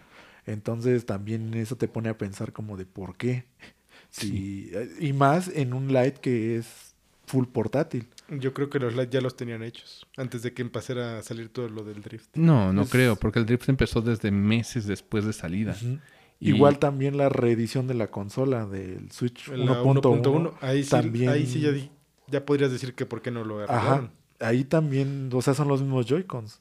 O sea, ¿Por qué no lo hiciste? O sea, tuviste como dos chances de hacer como esa revisión de controles y no lo hicieron. ¿Por qué no cambian el componente ya o hacen un control mucho más? Es lo que, pues, es el- precisamente el, pues, el por qué que hay ahorita. Son como de- esos errores que, que dices. Es, es, es extraño porque no lo, no lo solucione. Siendo Nintendo, Nintendo. O sea, sabemos que se tropieza, Sí. pero este es un tropiezo demasiado, demasiado obvio. Y se notó muchísimo, o sea, pues, precisamente como te decía de broma, pero sí le llevó, llovieron demandas de eso. Y están procediendo. Sí, y que precisamente es lo que si ya sabía que se iba a hacer muy muy grande o no sé si no pensó que se hiciera pues a tan gran escala. Eh, no lo consideró como tal, Eso puede ser. porque pues realmente el Switch no sabía si sí iba a tener el pues el éxito que tuvo, porque pues digamos que por porcentaje es muchísima gente la que se dio cuenta porque hay muchísimas Switch vendidas. Sí. O sea, eso es realmente lo que a lo que le por lo que más. pasó. Y Ajá. todavía, o sea, Sí. sigue siendo la consola más vendida a pesar de los lanzamientos nuevos de, Sí. de consolas de Xbox y de PlayStation. Pero, ¿sabes? Creo que esto se puede rectificar con nuevo hardware. Y creo que esto es lo que puede ser la, la solución. Pero tal vez todavía no descifran cómo hacerlo de manera económica. Sí. Porque lo que pueden hacer es, sí, sacan una consola, o sea, dos opciones. Sacan el dock aparte para los que ya tenían la, la consola, por supuesto sin cargador, típico de Nintendo. Sí, porque ya tienes que tener los cables, obviamente. ¿Qué, qué mentada de madre. Pero bueno, no es el punto. Pero de los Joy-Cons pudieran hacer un, un Joy-Con Pro. Todo el mundo lo está haciendo ya. ¿Por qué Nintendo no? Sí. ¿Por qué lo tuvo que hacer Hori, el Split Pad Pro, que se siente un, un, Un Pro un Controller. Pro Controller, pero para portátil? ¿Por qué Nintendo no ha hecho algo así? Y cambias también el, el tipo de palanca que no te driftee. Ujú. Que, ojo, que ese es más, digo que el target es más eso. ¿Por qué no cambias la palanca? O sea, pueden mantener todos los componentes del Joy-Con, pero buscar nada más el, el- la palanca, La el joystick. A, a lo mejor es por lo mismo que dices. Dicen, ¿para qué lo hago yo si otra compañía lo va a hacer? no creo, porque Nintendo siempre ha hecho este tipo de, de cosas En vez de enfocarse en arreglar esos controles, dice, pues él ya los, él ya los arregló. No, porque le causa demasiado problema. Le causa mucho problema el, el que le lleve una demanda por, Sí. por negligencia. Sí. Creo que es algo que nadie quiere. Ninguna compañía te- se quiere enfrentar a un pedo así. O sea, nadie, nadie va con ni idea de sí, que lo hagan ellos jamás. Porque, eh, sobre todo en Estados Unidos, que es, es mercado fuerte, Sí. Estados Unidos demanda por todo. Y muchas veces proceden este tipo de, de demandas. Y ese es el problema ahorita. Entonces, tal vez Nintendo tiene algo planeado, una revisión de hardware grande, pero lo quiere, lo quiere sacar junto a esta revisión de. Consola. Sí, Sí, de, de, nueva de lo que sea que viene. De lo que sea que vayan no sabemos. del hipotético dock, digamos. Porque esto es como el, el camino lógico. Sí. Y también los, los controles. ah, pasa lo mismo. Es. Quitas Joy-Con, pones nuevos Joy-Cons. Te olvidas. Sí. Pero bueno, eso es lo que, lo que tendremos que estar a la, a la Expectativa. expectativa, gracias, de, de lo que viene en 2021. Pero qué bueno que, que abordamos el tema, porque es lo que viene. Y es que al- otra, otra posibilidad por lo que no lo han hecho, posiblemente es porque si lo aceptan y sacan nuevo hardware, tienen que cambiar todos los anteriores. No necesariamente. Sí, por, por lo mismo de las demandas. O sea, las demandas están harían que Nintendo tuviera que cambiar todos los controles gratis. Técnicamente no, porque Nintendo eh, su solución actual Es arreglarlo. es arreglarlo. Y creo que eso le, funciona al- a, la es, ley. más, es más económico que cambiar todos los controles. Sí, claro. Sí. O sea, y eso se puede seguir defendiendo. Si tu Joy-Con estaba defectuoso, tu Joy-Con sigue, sigue, Está en garantía. está en aunque- garantía, te lo arreglo y, y toma. Aunque y- no tengas comprobante de venta ni nada. Y creo que también por eso la, la- la demanda se ha postergado. Ujú. Y, y Nintendo no hemos escuchado que tenga que pagar un solo quinto, ¿o sí? Que digan, Mm, Nintendo pues, se, se vio obligado a... no. vol- No. No, de momento no. Porque con eso aprovecharon un hueco legal. Porque los abogados de Nintendo tenemos que entender, son perros. Sí. Y son durísimos. Y saben cómo aprovechar ese huequito de decir, ¿saben qué? Esto lo soluciona. Ahí está. Ahí está. Ganamos. Entonces, no tienen que hacer una revisión, más bien, no tienen que, que sustituirle su hardware. Simplemente sería como de, lanzamos este y, Y, este. los Joy-Con separados ya con el nuevo. Es la ventaja, es la ventaja, por ejemplo, de, de- del Switch normal, que le puedes quitar los Joy-Cons y le pones los, los Sí, Pro Joy-Cons, digamos. El, pues sí, los que sean de tu gusto. Sí, por eso, como decimos, vamos a estar a la expectativa de que sucede. Seguramente 2021 va a ser como cuando salgan todos esos anuncios que se guardaron por, Sí. por pandemia. Por y todo el año. va a ser emocionante en ese sentido. Y lo mejor, entre comillas, es que vamos a estar en la comodidad de nuestras casas para experimentarlo. Y bueno, eso fue todo por nuestra parte. Nos vemos la próxima semana para otra emisión de N-Shape Boombox. Hasta la próxima. People try to put us down. Talking about because we get around. Talking about my generation. Think they look awful Talking about my generation. Hope I die before I get old.